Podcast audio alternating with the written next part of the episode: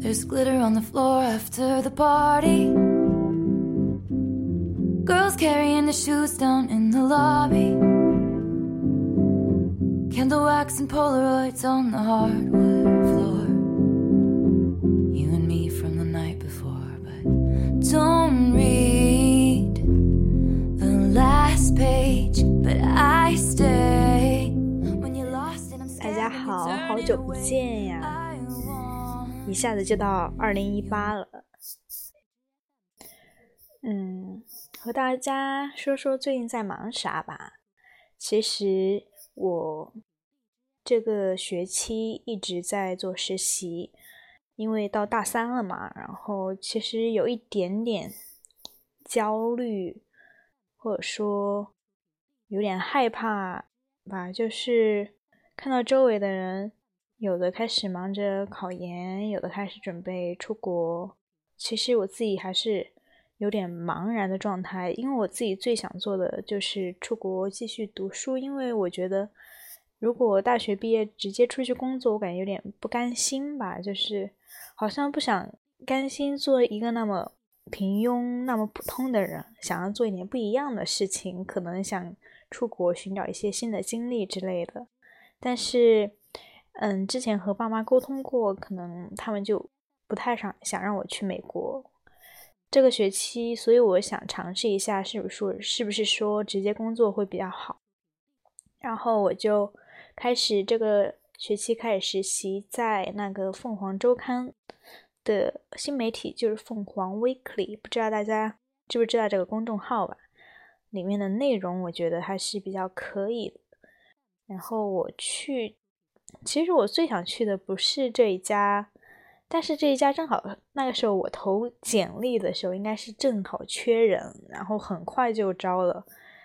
刚开始呢，就是写写稿子、打打杂什么的，后来开始和大家一起想选题，就是每天新媒新新媒体的选题都是从身边的热点新闻来的，就是那一段时间突然就每天你。为了找热点选题，你都会刷掉几乎所有的新媒新闻，国内的还有国外的热点，所有的新闻都要刷。那个时候真的感觉自己脑，我其实虽然我自己有学新闻学啊，但是不是一个那么喜欢跟随时代潮流追热点的那种人。有除非是是有那种特别爆的热点，看到朋友圈都在转，我会可能会看一下。那其实平时自己。并不是一个喜欢看新闻的人，感觉是不是？哎，选错了吧？跟人的性格有关。但是那一段时间就特别，每天看什么大大小小的新闻，全部每天都要看。突然间被好多好多的新鲜的时代正在发发生的新鲜的各种事情包围，就是在充充斥在你的脑脑袋里面，但。其实可能并不是我想要的一种吧，就是你可能过度承载了很多没有用的信息，但是这也是做新媒体、做媒体必须要做的事情，基本的事情。嗯，算是一次经历吧，就是让自己感受到这个行业，你适不适合做新闻，你做什么样的新闻，你做选什么样的选题，你自己是倾向于哪哪类的热点这些。哎，刚刚现在说的有点官方，好像弄成一个实习总结了。但是，嗯，跟大家说一下，这个凤凰周刊的待遇还是不错的。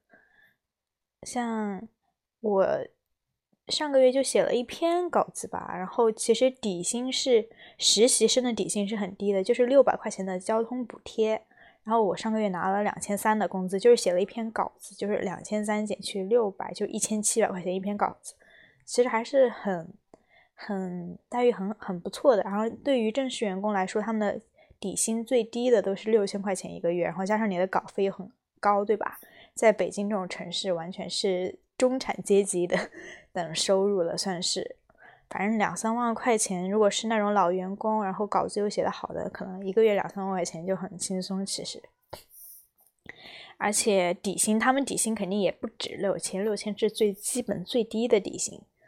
啊以前大学在没有步入开始实习之前，我觉得就是听新闻说什么租房子难呀，然后又什么驱逐低端人口啊，怎么怎么的，嗯，感觉房租好贵啊。但是其实两三千房租，其实在北京吧，就是两三千房租加上加上你的平时的花销，其实也不算太多。其实，如果你按北京的生活水平和工资水平来算的话，其实是每个城市每每个城市不一样嘛，可能就是生活水平低一点的，消费水平低的，他的工资水平也稍微低一点。但其实每个人的可支配收入，我觉得应该是差不多的。所以，呃，在那之前会很焦虑，觉得自己以后毕业之后怎么办呀？会不会还要爸妈？来养我呀，房租都出不起啊，沦为低端人口啊之类的，这种其实也没有不用太大的担忧。我觉得最重要的是去做自己喜欢的事情，然后那个事情肯定也不会让你饿死吧，对吧？接下来的打算呢，可能想下学期尝试一下不同的领域、不同的媒体，因为是。因为和我自己的专业有关，我和兴趣也是，还是想从事媒体，但可能就不是新闻类的媒体了。然后最近还干了啥？最近有一点心塞，就是和男朋友闹分手。先给大家留一个悬念，先听会儿歌，好吧？Midnights, but I'll be cleaning up bottles with you on New You squeezed my hand three times in the back of the taxi. I can tell that it's gonna be a long road. I'll be there if you're the toast of the town, babe. Or if you strike out and you're crawling home. Don't read the last page, but I stay hard or it's wrong or we're making mistakes. I want your midnights, but I'll be cleaning up bottles with you on New Year's Day. Hold on to the memories, they will hold on to you. Hold on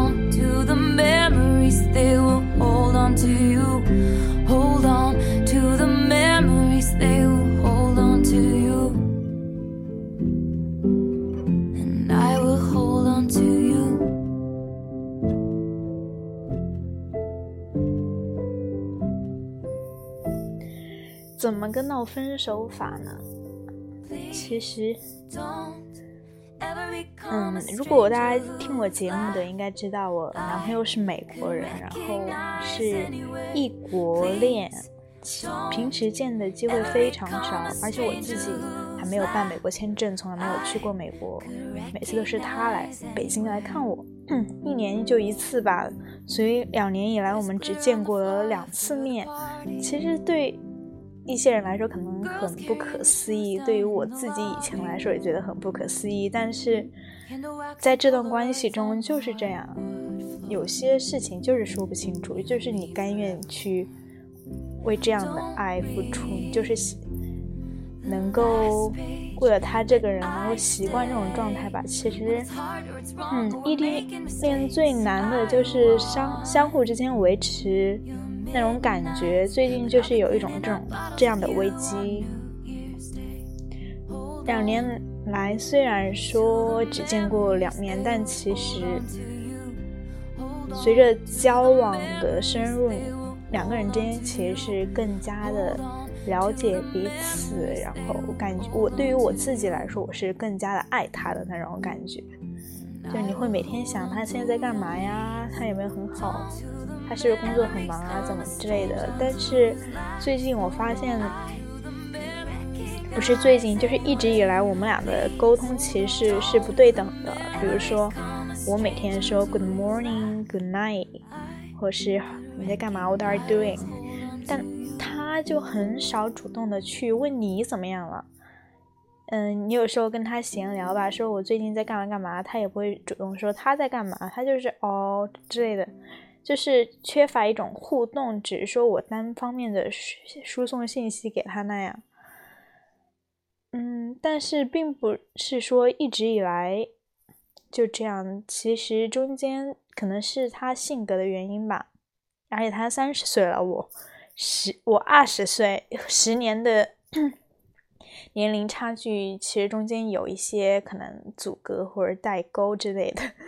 呃，像我比较可能，我之前其实是比较洒脱的一个女生，就是反正虽然我平时性格也是表现的很洒脱，但其实当你在恋爱中还是会比较小心翼翼。如果你真的很爱那个人，你会。展现你自己小女人的那一面吧，就是这样。嗯，并不是说一直都是这样。如果说每天都是这样的话，肯定肯定这个关系维持不下去。就是能让我走到现在的，我觉得可能是平时生活中的一些小感动或者是小温暖吧。比如说我在嗯上一个暑假夏天，二零一七年夏天的时候，我考驾照。你知道有多坑吗？考科二的时候，我他妈，我他妈考科二之前不是要考场练习嘛？我到厕所去，然后直接水一滑，摔了一大跤，整个人半边身子就青青肿了。然后，但是我教练又是个男的，我就不好意思跟他说，就就硬上呗。就是第二天还不是，也就硬硬着头皮去考试，然后最后他妈的。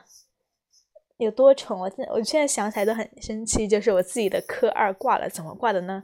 两不是有两个机会吗？两次都是没有系安全带。第一次没系安全带，我他们还不知道自己没系安全带，说：“哎，怎么了？是我档没挂好吗？还是怎样的？”后来又一马上又走，挂了。上车不到二十秒钟就挂了，真的特别崩溃。然后就他们一个人半夜在床上哭泣，就。就那时候就很无助的那种感觉，觉得自己怎么那么蠢呀，然后又可怜自己摔那么大跤，是不是脑子都摔坏了？怎么了？啊，那这时候他就发了一个微信来，就好像我也没有告诉他所有的事情，他就像像是一种心有灵犀的感觉，说对我说一声晚安。那个时候就真的很温暖，就整个世界都被点亮的感觉。但，呃，然后我其实我很开心，但是我也没有告诉他我。多么 awful 的事情发生在我身上，然后还有一次我们打电话，我觉得那是我们第一次打这么长时间的电话，打了四十几分钟。那个时候就是打了之后，大家彼此都不想挂电话，然后他又还要工作，早上我那我这边是晚上，我无所谓，比较闲。然后他他啊他他就把电话放在旁边听着，他在。手手机放在旁边，然后他在用电脑工作嘛，打字，然后我在电话里面听他打字键盘的声音，然后我在旁边给他唱歌听，然后打了四十几分钟，就是，嗯，当就是当你回想起这些事情的时候，你会觉得你应该没有爱错人，他平时可能是太忙，或者是。他性格就是男生的性格，没这么细腻，就是不会像我们年轻人恋爱就感觉男女生每天黏在一起，宝宝宝宝的那种。他，哎，可能是这样吧。但是到最近，以前是这样想的，到最近，我感觉我自己的安全感越来越少，越来越少。就是异地恋最应该注意的就是给彼此安全感。然后有一次我要找他打电话，他也说他眼早上起来说眼睛睁不开，下次再打电话。啊，我就很生气，就一直心塞。然后自己，然后也就翻看以前的聊天记录，发现自己真的最近不是爆那什么假假奶样的事情，感觉自己像他一样爱的很卑微的感觉。后来我想，我操，真的是越越想越生气。我说他们的凭什么？后来我就跟我闺蜜打电话。聊了聊，说应该怎么样，然后我说我想分手，我很痛苦，好，那分手呗。然后我就跟他打电话了，啊，说要跟他分手，结果他又不同意，说你要分手就跟我当面分手，要等他今年来北京，说你来跟我当面分手，不然我觉得很不尊重。而且他反正也就是不想跟我分手呗，就劝说。嗯，我对于他来说其实非常重要。他工作非常非常忙，我也确实知道他工作非常忙，因为他有时候在晚上晚上的时候都是在忙他微信的一些业务，因为他是在中国有业务的那种，然后中国时间和美国时间可能就是这样吧，他要他要符合中国这边的时间来嘛。然后他晚上也在工作，他白天在做他美国那边的事情，晚上还做微信这边的事情。我确实知道他很忙。他说他在最忙的时候看到我的信息也会回我，但他可能不会继续跟我交通沟沟沟通下去，就是说，哎，你怎么怎样怎样怎样啊之类的。他可能就是安抚我一下，回我一下这样子。